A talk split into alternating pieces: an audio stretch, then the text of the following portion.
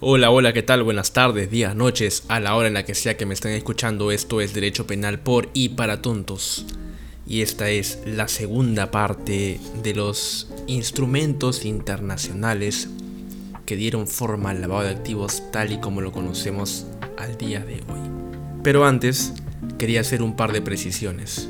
Primero, en el capítulo pasado mencioné que las 40 recomendaciones de Gafi se han modificado varias veces, pero me olvidé mencionar de que el 16 de febrero del 2012, el 16 de febrero del 2012, se publicaron las nuevas 40 recomendaciones de Gafi, dejando obsoletas las otras.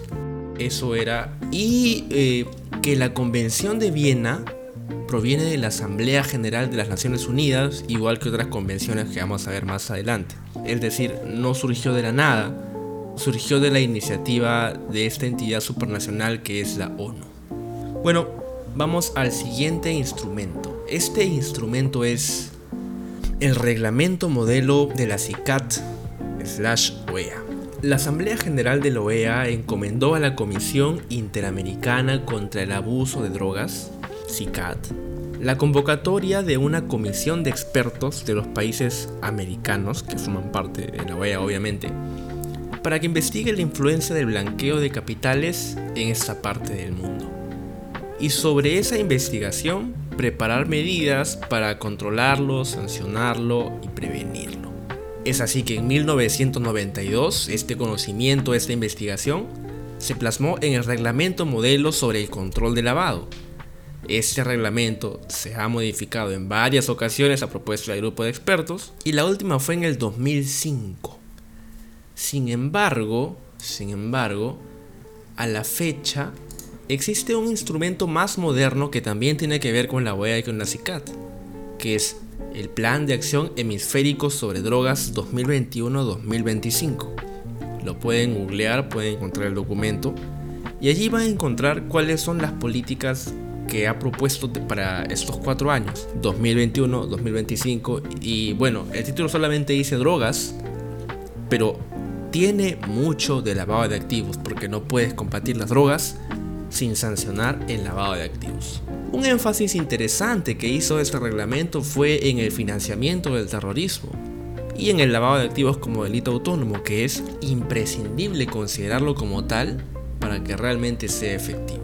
Hay una diferencia entre este reglamento y la Convención de Viena, que es que este reglamento no es vinculante al nivel de la Convención de Viena. Es vinculante en el sentido de que tú lo has suscrito y te adhieres y tal, pero si no tipificas, si no cumples de manera exacta o o manteniendo la esencia, las recomendaciones, el reglamento modelo, realmente no existe una responsabilidad como si se generaría en el caso de que un Estado incumpliera una obligación que proviene de un tratado de la ONU. Esto se llama derecho blando, soft law en inglés. En el derecho internacional más se le conoce así. Es, más que nada un acto simbólico pero tiene bastante trascendencia más allá del simbolismo. El documento es muy interesante. Si quieren conocer más del tema, tienen que leerlo de todas maneras. Fue muy interesante que se prevé el castigo por el dolo directo, que en eso no hay ninguna, ninguna novedad. El dolo directo es, en esencia, conocimiento y voluntad. Es, yo conozco lo que quiero hacer, y yo tengo la voluntad de hacerlo, yo conozco las implicancias y tal. Y también se prevé el castigo por el dolo eventual, que esto es la novedad, era novedad en ese momento, que es la también conocida como la ignorancia deliberada. Básicamente nos recuerda a un candidato a las elecciones del 90, un escritor que decía, yo no quiero saber quién me financia, yo no quiero saber quién me da el dinero para no tener nada que ver con él. Eso es ignorancia deliberada lo que te y tiene mucho que ver con el dolo eventual. ¿Y qué es el dolo eventual? Es cuando tú quieres cometer algo, quieres realizar una acción y esta acción puede desembocar en la comisión de una conducta delictuosa. Puede que pase como puede que no. Si no pasa nada, bueno, chévere, no hay ningún problema. Pero si pasa, a ti no te importa, e igual lo haces. Por ejemplo, tú quieres conducir a una velocidad muy elevada. Tú sabes por el camino por donde vas a ir, puede que atropelles a alguien, puede que, pero puede que no pase tampoco. No te importa e igual lo haces. Ya bueno, quién sabe qué pasará.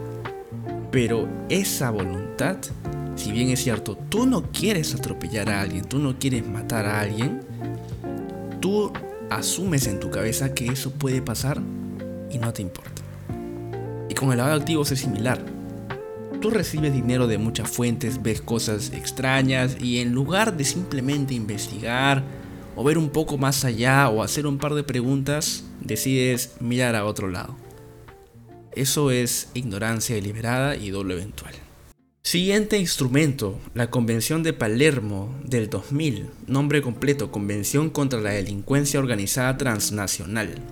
Se le conoce básicamente como la evolución de la Convención de Viena, también es de Naciones Unidas, y en esencia el núcleo duro de esta convención y su relevancia hasta el día de hoy es que amplió, rompió el catálogo de solamente narcotráfico para lavado de activos y fue más allá, dijo, bueno, el lavado de activos ya no sirve solamente para combatir el narcotráfico, sino para combatir la delincuencia en general, la delincuencia organizada y muchos delitos graves también.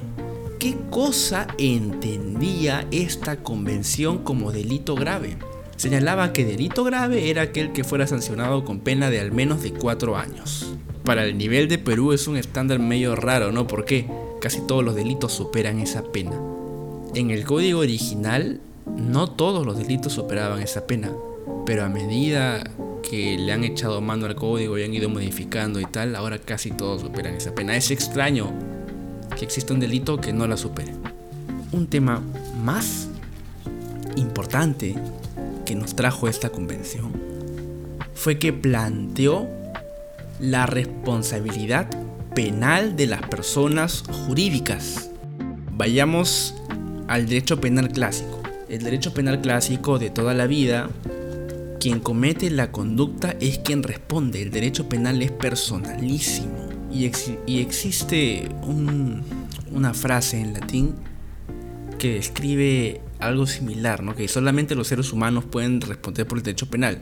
Societas delinquere non potest. Es decir, las sociedades, las personas jurídicas, los entes jurídicos, estas entelequias, no tienen responsabilidad penal. Esta era una verdad asumida en el derecho penal, pero esto ya cambió. No sé si a raíz de esta convención, por lo menos en Perú no, pero a la fecha existe responsabilidad penal de la persona jurídica en Perú. Y obviamente este de acá es un antecedente, la Convención de Palermo. Y como no, la responsabilidad penal de la persona jurídica tiene mucho que ver con lavado de activos, porque casi siempre, por no decir en el 99% de los casos, se emplean personas jurídicas para darle legitimidad a los bienes de origen delictivo. Siguiente instrumento, la Convención de Mérida del 2003. La Convención de Naciones Unidas sobre la Corrupción. Ese es un tema muy interesante porque aquí nos quedó más claro, en cuanto al tema de casuística, cuál es esta triada que se llama la triada indisoluble, que tiene que ver con lavado de activos, corrupción y crimen organizado. Explico la relación.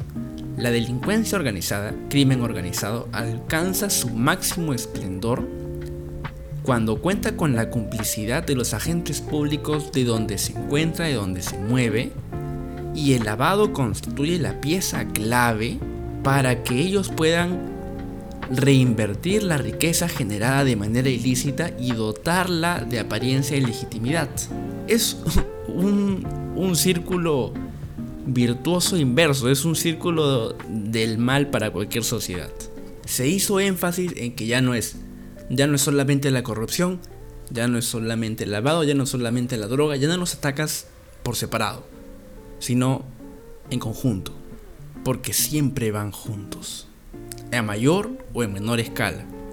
Pero siempre están juntos. ¿Qué cosa pasó con esta convención? Bueno, además se insistió en que el lavado de activos es un delito autónomo. Y la novedad, la novedad, se dedicó todo el capítulo 5 a tratar la recuperación de activos derivados de estos delitos.